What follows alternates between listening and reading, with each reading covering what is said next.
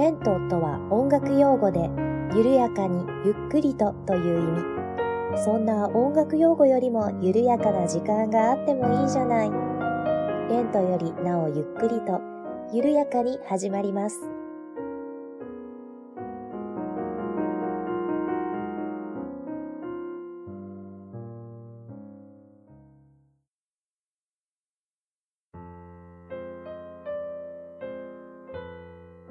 んにちは、八部九夫です。レントよりなおゆっくりと第17回目の配信です。どうぞよろしくお願いいたします。えー、前回、前々回とある意味怖いお話というシリーズをさせていただいてきたんですけれども、今回はですね、ある意味怖いお話最終章といたしまして、この2回の間にいただいた感想のツイッターのハッシュタグのご紹介ですとか、DM をご紹介していく回にしようかなと思います。どうぞ最後までお付き合いよろしくお願いいたします。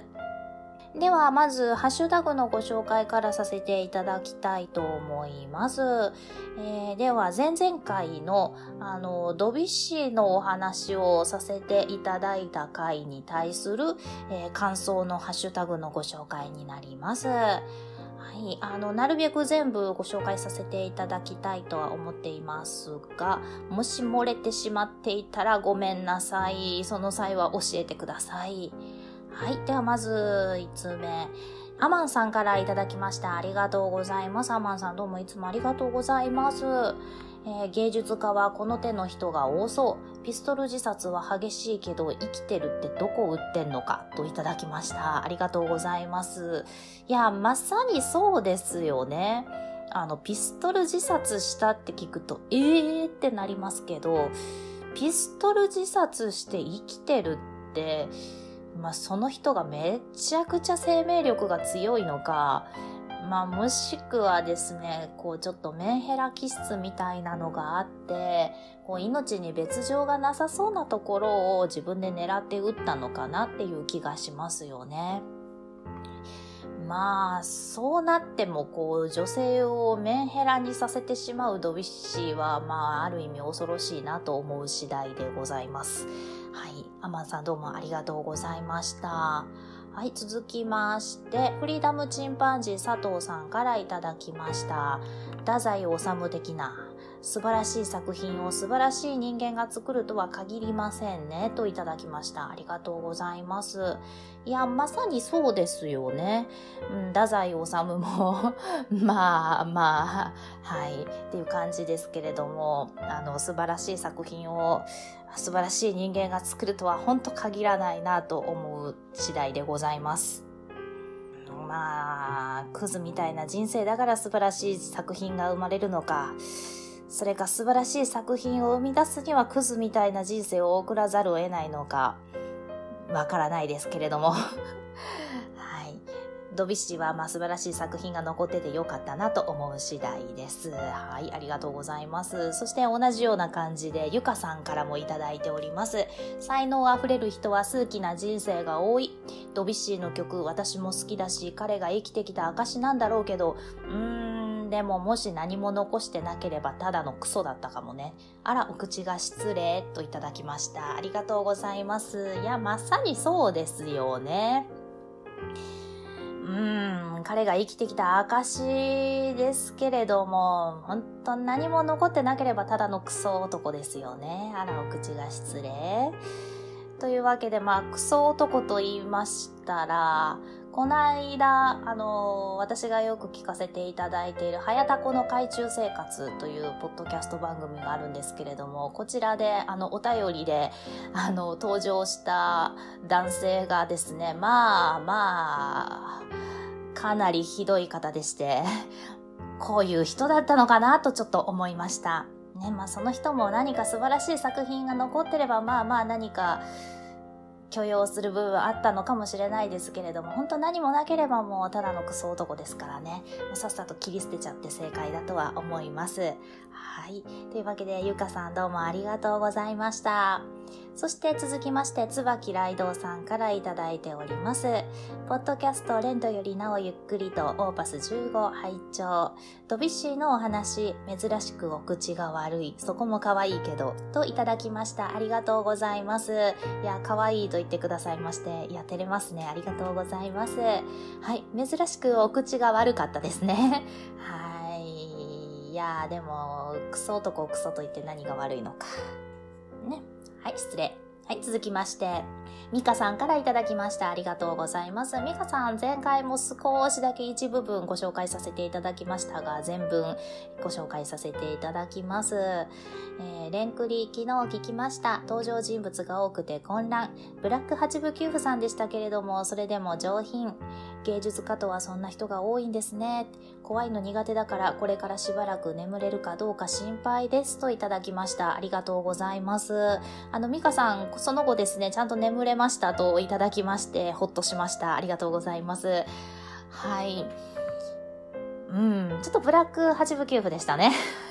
まあ芸術家はこんな人多いんですかね、本当に。まあ先ほどフリーダムチンパンジーの佐藤さんが太宰治と言ってらっしゃいましたけれども、まあ作家をはじめ、あと、画家とかもそうですよね。あの、クリムトとか私結構好きなんですけれども、とっても素敵な女性の絵を描かれるけれども、女性問題めちゃくちゃだらしなかったというふうにも聞いておりますし、まあ音楽家で言ったらもう作曲家以外にも演奏家にもなかなか破天荒な方は多いですし、まあそうなるとこうクラシック以外でもなかなかな方本当に多いですよね。芸術が先なのかクソ男が先なのかどっちなんでしょうね、本当に。はい、えー、ミカさんどうもありがとうございました。続きまして、大場さんからいただきました。第15回拝聴いやー、いろいろ怖い。一番怖いのは女性遍歴が克明に記録されてるってことだと思うといただきました。ありがとうございます。いや、まさにそうですよね。自分に置き換えてみてもめちゃくちゃ怖くないですか？今までのこの恋愛遍歴が克明に記録されていて後世まで残って語り継がれてしまうって、こう、黒歴史を覗かれてるような感じがありますよね。もう本当にこれ恐ろしいと思います。私だったら耐えられないですね。成仏できないですね。はい、大場さんどうもありがとうございます。はい、続きまして、巻貝さんからいただきました。レンクリオーパス15。彼の作品は非常に繊細で叙情的かつ官能的な感じがします。そこに潜む魔法を感覚的に掴んでいた可能性があり、それをのほうずに対人関係に応用してしまうと、といただきました。ありがとうございます。えー、いや、本当にそうですよね。まあの、曲自体はですね、本当に繊細で、あの、官能的な部分もあるし、こうなんか無邪気でキラキラした部分もあるし、本当にもう私は弾いてて楽しいし、聴いていても楽しいんですけれども、これをそのままこう、なんでしょう、対人関係とかこう、普通の生活に持ち込んじゃうと周りはたまったもんじゃないですよね。やはりこう、いい音楽を作るには何かこう、対価というか、周りの我慢みたいなものはやっぱり必要だったんでしょうか？はい、巻貝さんありがとうございました。はい。では続きまして、偽花うさぎさんからいただきました。えー、こちらも、えー、前回ちょっとだけご紹介させていただきましたが、全文読ませていただきます。ハッシュタグ読んでいただきありがとうございます。BGM と話の導入あたりがなんだか世にも奇妙な物語みたい。しかし、ピストル自殺で助かるってどこを撃ったんだろう頭じゃなくて心臓あたりから外れてたのかなといただきました。ありがとうございます。はい。あの、先ほどアマンさんのハッシュタグご紹介した時に話させていただいたことにも被ってくるんですけれども、いや、本当にそうですよね。ピストル自殺で助かるって一体どこ撃ったんでしょうっていう感じで。まあ、確実に頭じゃないですよね。で、心臓あたりでもないですよね。あの、太い血管が通ってるとこでもないですよね。足先とかですかね。うん、まあどこを打ったのかちょっと謎は残る部分ですけれども、まあそうなると確実に本当に死ぬつもりじゃなかったっていうところですよね。まあ、そんな女性にしてしまったドビュッシーが罪作りといったところでしょうか。はい、偽花うさぎさんどうもありがとうございました。はい。そして、続きまして、マーヤさんからいただいております。夜勤中に聞いたポッドキャストとしまして、レンクリ入れてくださっています。芸術家あるあるかもといただきました。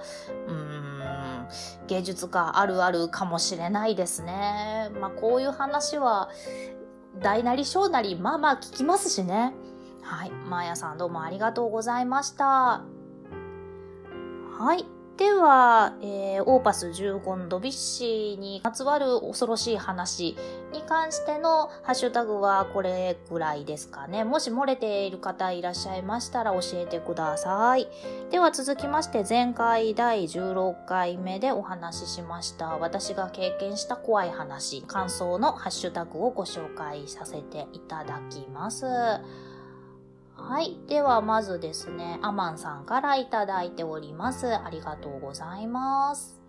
オーパス16聞きました。キリスト教系だろうと対象例が日本例である可能性が高いなら坊さんか神主が妥当だろうし、シロアリが湧いたら駆除するのは当然経費なのに、霊が湧いたら経費で落ちないとは納得がいきませんね。といただきました。ありがとうございます。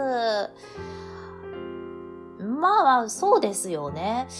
キリスト教系で、うん、この辺の線引き、線引きって言ったらおかしいですけれども、どうなってるんでしょうね。なんか信仰してる宗教と関係ないんですかね。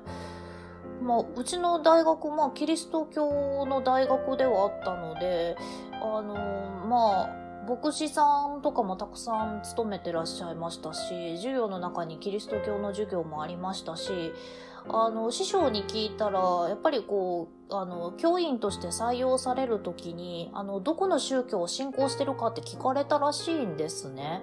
で、やっぱりこう、キリスト教を信仰してる率は、まあまあ、うちは高かったとは言ってたんですけれども、うん、あのちなみにですねあのキリスト教じゃなくても構わないけど何か宗教を信仰していることっていうのが条件にあったそうです。はい、うん。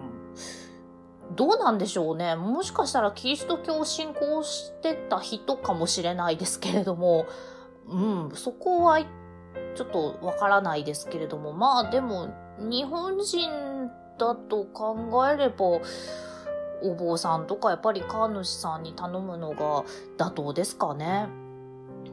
で、そうですね、シロアリが湧いたら、まあ、業者に頼めば経費で落ちますけれども、霊が湧いたら、まあ、そう考えれば経費で落ちないのは確かに変かなとは思うんですけれども、ここもどうなってるんでしょうね。まあ、霊って全員に見えるわけでもないので、ちょっとわからないですけれども。はい。アマンさんありがとうございます。はい。それからですね、アマさん、こちらにもう一つ、あの、返信いただきまして、地鎮祭に神主を呼べば当然経費だろうし、あ、あと、いわゆるエクソシストできる神父さんの驚くべき実態をとある本から知ったけど、映画とは違うんですよ、といただきました。ありがとうございます。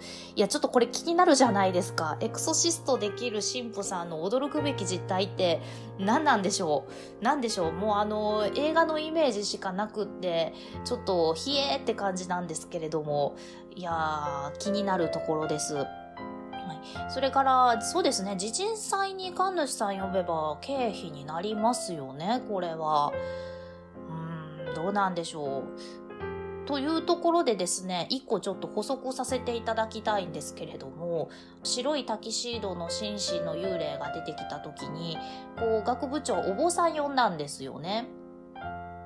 なんですけれども、うち大学、まあ何回も言ってます通り、キリスト教系の大学なんですけれども、あの、大学の校内に神社あったんですね、実は。というのも、あの、同じ市内にちょっと大きい神社がありまして、まあ、古くからある神社ということで、市内の各地に、そこの神社の、なんて言ったらいいのかな、分社があったそうで、そのうちの一つがうちの大学の敷地内にあったんですね。で、大学ができる前から神社はあったということで、もうそれも込みで大学は土地を買ったそうなんですね。で、まあ普段からですね、うんあの、1日とか15日って神社って月並祭っていうお祭りをやるんですけれども、まあそういった時には、あの、その大きい神社の方から神主さんとか神職さんたちが来てお祭りをされていたりっていうのは見ていまして、なので、まあ、うちの大学キリスト教であってもこう神社とはつながりみたいなものはあったんですね。あの年末になったらこう学生課のところに巫女のアルバイト募集っていう張り紙が貼られていたりとかですね。まあ、つながりはあったのでもしかしたらここの神社に頼んでおけばそこまでお咎めなかったかもしれないですよね。なんでお坊さん呼んだのかなっていう感じなんですけれども。まあ、学部長が何考えてたのかわかんないですけどね。はい。アマンさんどうもありがとうございました。はい。そして続きまして、ミカさんからいただきました。えー、聞きました、聞きました。大丈夫、眠れました。多分、うちの小学校にもあったような、なかったような話かもしれません。あ、恥ずかしいといただきました。ありがとうございます。眠れていたということで、よかったです。ほっとしました。はい。まあ、学校って、こういう話多いですよね。やっぱりこう人がたくさん集まるところっていうのはあるんですかね？こういう なんか怖い話みたいなのは。はい。えー、ミカさんどうもありがとうございました。はい。続きまして、アポロさんからいただきました。今日聞いたポッドキャストというところで、えー、レントよりなおゆっくりと第16回聞いたよというふうにいただいております。どうもありがとうございます。はい、続きまして、大場さんからいただきました。ありがとうございます。第16回拝聴怖い。あまりに怖い。いろんな意味で怖い。怖すぎて笑えたといただきました。ありがとうございます。いや、笑っていただけたなら何よりでございます。うふふふ。ありがとうございます。はい、続きまして、偽花うさぎさんからいただきました。ありがとうございます。ハッシュタグ取り上げていただきありがとうございます。意外と薬と笑える話かと思えば最後の最後はなかなか怖い話。しかし今回もストーリーテラーアプリ軽服ですといただきました。ありがとうございます。はい、ストーリーテラープリといただきまして嬉しいなと思っております。はい、あの、意外と薬と笑える話というところをちょっと目指しました。一応ですね、あの、コメディカテにもいますので、怖いだけの話にしたくないなと思いまして、ちょっと笑える要素かなというところも織り交ぜました。はい。いやー、ストーリーテラープリって言っていただきまして嬉しいな。ちょっとタモリさんに近づけたかな。はい。ありがとうございます。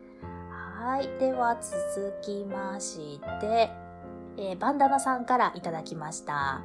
えー、ポッドキャスト番組、レントよりなおゆっくりと第16回、ある意味怖い話、定番の幽霊話かと思いきや、経費で落ちなかったに一番ゾッとしました。いくらかわかりませんが、怖いです。といただきました。ありがとうございます。はい、あの、これはですね、どこに怖いと思うかっていうのが、あの、人それぞれだなと思っております。経費で落ちなかった。確かに怖いですね。まあ、学部長いくら払ったんでしょうね。まあ、うちの師匠曰く、学部長金持ってるから構わへんやろ、と言っておりましたけれども、はい、いくらだったのか、恐ろしい話でございます。はい、バンダナさんどうもありがとうございます。はい。そして続きまして、アメさんからいただきました。布団の中でゆったり聞くのがたまらなく幸せなんですが、癒されすぎて数分で寝落ちしてしまうので、翌日聞き直すまでが週末のお楽しみセットです。ある意味怖い話シリーズも好きです。といただきました。ありがとうございます。アメさん、はじめましてですね。はい。あの、お聞きいただきましてありがとうございます。お布団の中で聞いていただいているということで嬉しいですね。あのー、一応レントよりなおゆっくりとあの音楽用語よりも緩やかな時間があってもいいじゃないということでやっていますのであの寝落ち上等です。ありがとうございます。またリラックスタイムに聞いていただければと思っております。はいこれからもどうぞよろしくお願いいたします。ありがとうございました。はい、そして続きまして、ゆかさんからいただきました。学校って怖い話ありがちですね。大したことない話だけど私のも DM してみますね。といただきました。ありがとうございます。というわけで、ゆかさんから DM をいただきましたので、ゆかさんの DM をご紹介させていただきたいと思います。はい。では、ゆかさんの DM です。レンクリ毎回楽しみに聞いています。怖い話をされていたので、私の母校の話を少ししますね。私の通っていた小学校は地元では伝統のある古くて市内一のマンモス校。小さいけれどお城もあった城下町。昔この土地には処刑場があったとか。当時校舎は3棟。そのうちの1棟は古びた木造校舎で、当時私の所属する部活が使っていました。その校舎の階段は13階段。公主系の階段の数。処刑場があった場所に学校なんてとも思うし、もし建てたとしても当時の建物が残っているわけない、その通り。でも関係あるかないかはわからないけど、部活終わりの暗い中での見回りで、動く影や歩いているはずのない13階段がギシギシ鳴るのを聞いた人がいるのです。私は音を聞いたことがあるだけですが、私は見えないけどちょこっと感じる方で、その校舎のある部屋には一歩も入ったことがありません。正しくは入れなかった。処刑場の話の信憑性はわからないけど、その古い木造校舎に何かがいたのは間違いないと思います。木造校舎は数年前に取り壊されたので確かめる術はなくなりましたが、仕事柄中古物件や賃貸物件の現地調査に行くのですが、立ち入ることができない場所もいくつかあるけれど、見えないだけまだマシなんですかね？といただきました。はい、ゆかさんありがとうございます。ゆかさんの通っていらっしゃった小学校も何かがいたらしいという話で、やはり小学校に限らず学校ってこういう話多いんですかね？やっぱりこう人がたくさん集まるとそれだけ何かが起きやすいということですかね。でもこう、音だけ聞こえるってまたこれ不気味ですよね。あの、ゆかさんは、こう、見えないけれども、ちょこっと感じる方で、こう、音が聞こえたりしたということなんですけれども、うーん、そうですね。まあ、見えないだけまだマシなんですかね、といただいてるんですが、私、音聞こえるだけの方が怖いんじゃないかなと思うんですね。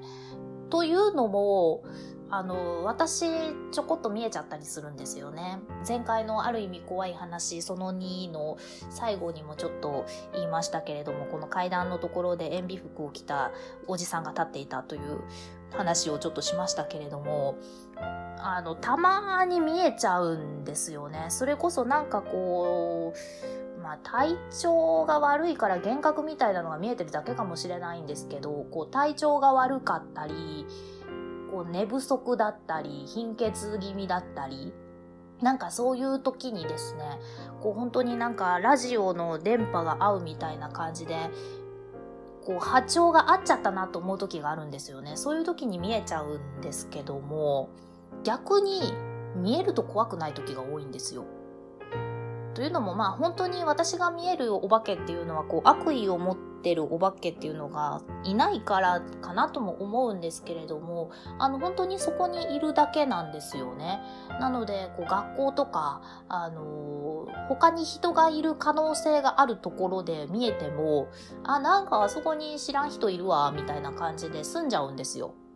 まあ、そりゃ家で寝てる時にこう上からお化けが襲ってきたみたいになったらそりゃ怖いですけれども今のところそういう経験がないので本当になんかその辺にいる無害無害なのかな？なこう幽霊を見てしまうっていうだけだったら見える方がかえって怖くないかもしれないですね。こう、かえってこう、誰もいないって分かってるところで、こう、ギシギシって音が鳴るとか、そういう方がなんか怖いんじゃないかなと思います。はい、ゆかさん、ありがとうございます。あの、もし他にもですね、私こんな経験があるよとか、こんなの見たことあるよっていう方がいらっしゃいましたら、DM でお寄せいただければと思います。あの、熱いうちはですね、ちょっと、こう、怪談話するのもいいかなと思いますので、はい、もしありましたら、えー、どうぞ DM や Gmail などでお寄せください。はい、では本日は、えー、Twitter のハッシュタグのご紹介介や DM をご紹介させていただきました。では最後におまけでちょっとだけある意味怖いお話させていただこうかなと思います。はい、あの、ちょっとだけ。あの、音楽にまつわる怖い話をさせていただきます。ええー、交響曲第10番のベートーベンによる呪いってご存知でしょうか？ベートーベンって交響曲を第9番まで作っているんですね。あの、第9番の山岳賞っていうのが皆さんご存知の第九。来年ザベルゲッテルフンケンっていうあの、喜びの歌ですね。これがついた曲になるんですが、あの、交響曲第10番を作曲している途中で、ベートーベンは亡くなってしまうんですね。で、このベートーベンの死後、えー、たくさんの作曲家が交響曲作っているんですけれども、第10番を作曲できた作曲家っていうのが著しく少ないんですね。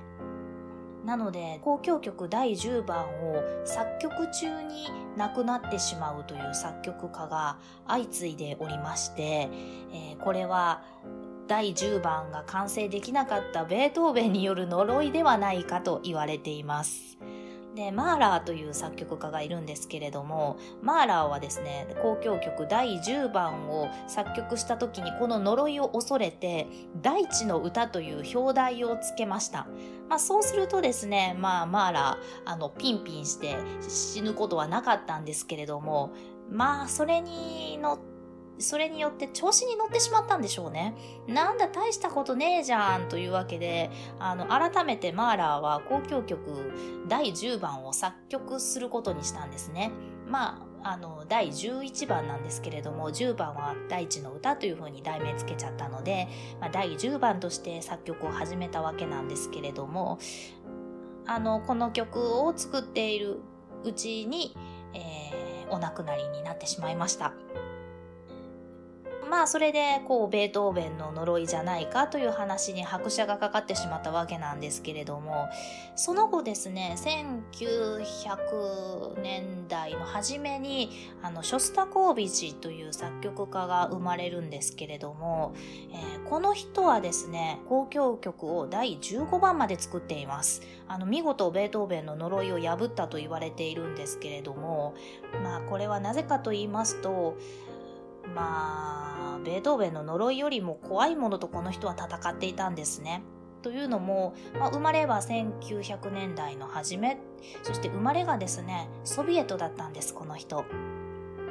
で、まあ、あの、ソビエトのこの社会主義に、まあ、おべっか使ってなんとかこう生き延びていた時期もあったんですけれども、あの、途中からすごく反発して、あの、社会主義と戦い続けた作曲家と言われています。なので、ベートーベンの呪いよりもソビエトの社会主義の政府の政策の方が怖かったんじゃないかと私は思います。なので、呪いとかお化けとか幽霊とかそういったものも確かに怖いですけれども一番怖いのって生きてる人間じゃないかなと私は思っています。はい。というわけで、えー、第17回目、ある意味怖いお話最終章、お聞きいただきまして、どうもありがとうございました。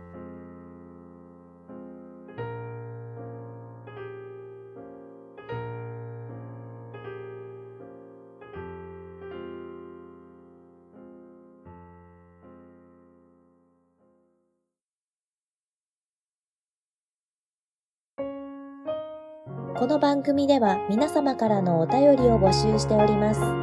メールアドレスは、レントゆっくり、アットマーク、gmail.com、lento.yukkuri、アットマーク、gmail.com です。ツイッターは、アットマーク、レンクリでやっております。ハッシュタグは、ハッシュタグ、レンクリ。レンはカタカナ、クリはひらがなです。お便り、ツイート、DM などをいただけると、八部給付は小躍りをして喜びます。どうぞよろしくお願いいたします。では次回またお会いしましょう。ごきげんよう。